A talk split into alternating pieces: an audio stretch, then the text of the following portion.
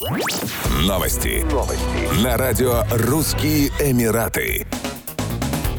Правительства Объединенных Арабских Эмиратов и Израиля ратифицировали соглашение о всеобъемлющем экономическом партнерстве. Об этом сообщил министр внешней торговли ОАЭ Тани Бен Ахмед Аль-Зиюди. Соглашение о свободной торговле, которое было подписано в мае 2022 года, отменит или снизит тарифы на 96% товаров, которыми торгуют страны. По словам министра, не нефтяная торговля между ОАЭ и Израилем достигла 2 миллиардов долларов за первые 9 месяцев текущего года, что на 114% больше больше, чем за этот же период в 2021 году. Соглашение ускорит этот прогресс, поскольку мы создаем возможности в ключевых секторах, таких как передовые технологии, возобновляемые источники энергии и продовольственная безопасность, пояснил Тани Бен Ахмед Аль-Зиюди. Ожидается, что сделка увеличит двустороннюю торговлю до 10 миллиардов долларов в течение пяти лет и добавит 1,9 миллиарда долларов к ВВП ОАЭ за тот же период. Сообщается, что документ вступит в законную силу сразу после того, как будет подтвержден по отдельности каждым из государств. Соглашение предполагает развитие свободной двусторонней торговли. В сентябре 2020 года Израиль подписал документы о стабилизации отношений с Объединенными Арабскими Эмиратами и Бахрейном, которые получили название Авраамовых соглашений. О нормализации межгосударственных связей с Израилем объявили также в Судане и Марокко. До этого Израиль поддерживал дипломатические отношения только с Иорданией и Египтом.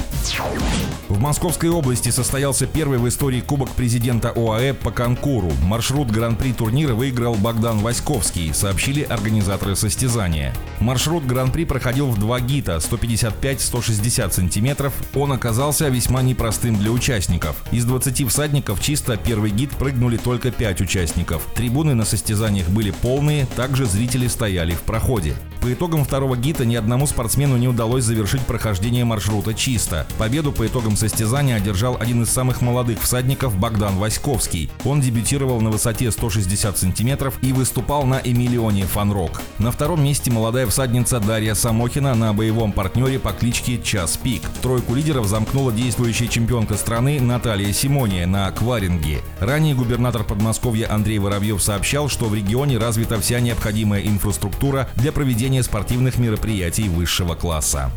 Еще больше новостей читайте на сайте RussianEmirates.com